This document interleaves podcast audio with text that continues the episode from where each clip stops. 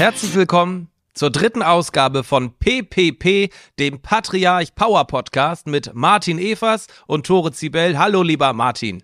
Tore, ich grüße dich ganz, ganz herzlich. Danke, dass ich wieder da sein darf. Herzlichen Dank für deine Einladung. Ich sage auch vielen Dank, dass ich wieder dabei sein darf, dich interviewen darf und wir einen kurzen Rückblick geben auf den zurückliegenden Monat, einen Ausblick geben auf den jetzt anstehenden Juni 2023. Aber beginnen möchte ich mit einer kurzen Danksagung, denn das Magazin Fonds Professionell hat unseren Podcast in ihrer Berichterstattung berücksichtigt und das schon nach zwei Ausgaben. Denn in diesem Bericht ging es um ganz, ganz tolle Finanzpodcasts. Das ist doch eine geile Sache, oder? Das hast du hervorragend gemacht, lieber Tore. Ja, ich habe da, glaube ich, am allerwenigsten mit zu tun, aber vielen Dank für die Blumen, lieber Martin. Lass uns zum Wesentlichen kommen. Lass uns darüber sprechen, was im Mai 2023 Wichtiges an den Börsenmärkten passiert ist.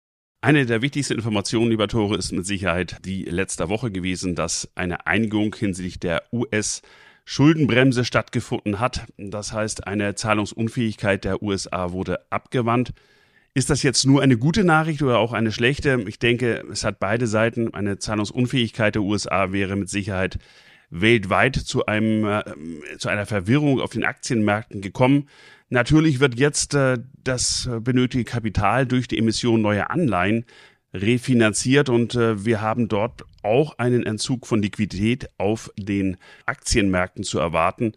Das heißt, wenn man sich jetzt äh, an Aktien in den USA beteiligen möchte, sollte man aus meiner Sicht sehr, sehr selektiv vorgehen. Wir haben hier in, dem, in der letzten Woche eine riesen Rallye des Standard Poor 500 gehabt und gesehen.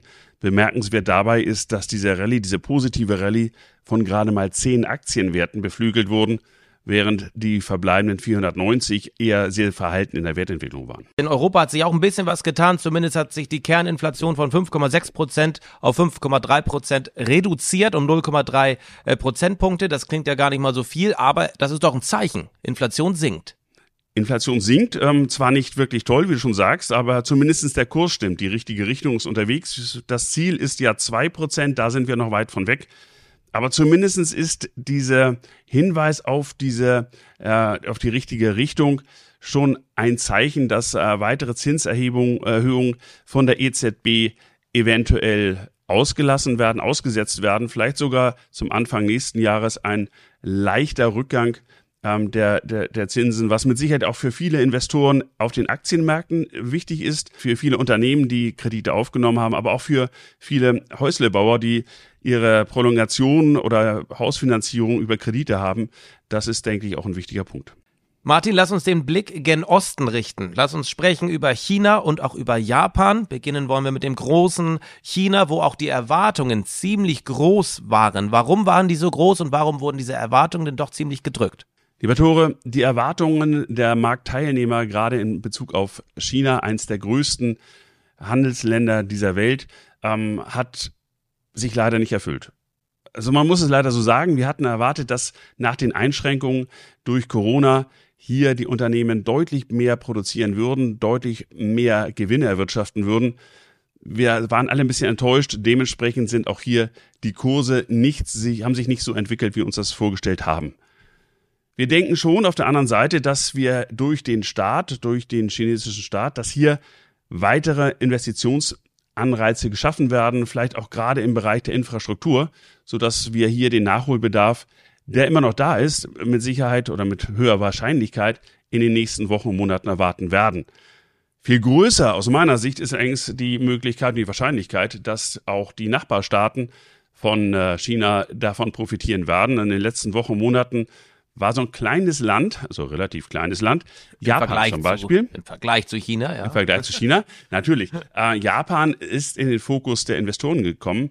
Das heißt, der Nikkei-Index hat sich sehr, sehr stark äh, erhöht. Viele Investoren sind dort eingestiegen.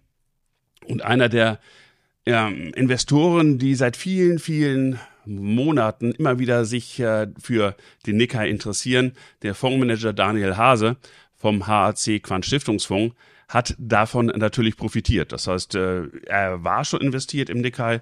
Viele Unternehmen sind dort im Kurs, im Preis gestiegen. Und somit ist es für ihn und seine Anleger, die Investoren, ein großer Vorteil gewesen. Entsprechend sollte ich mich als Finanzberater auch positionieren, in diese Richtung gehen oder was ist da deine Empfehlung? Aus meiner Sicht auf jeden Fall. Ich würde allerdings äh, sehr selektiv vorgehen. Ich würde jetzt nicht den breiten Markt kaufen. Ich würde versuchen, einzelne Aktien zu kaufen, so wie es Daniel Hase auch macht. Er ist in mehreren hundert Aktien weltweit, Qualitätsaktien investiert, die er dann mit seinem Pfadfindersystem auch noch gegen Kursschwankungen absichert. Und ich denke, dass das eine gute Strategie ist, zu investieren. Und für mich als Investor, einen anderen Blick drauf geworfen, sollte ich denn nicht lieber in den gesamten Aktienmarkt investieren?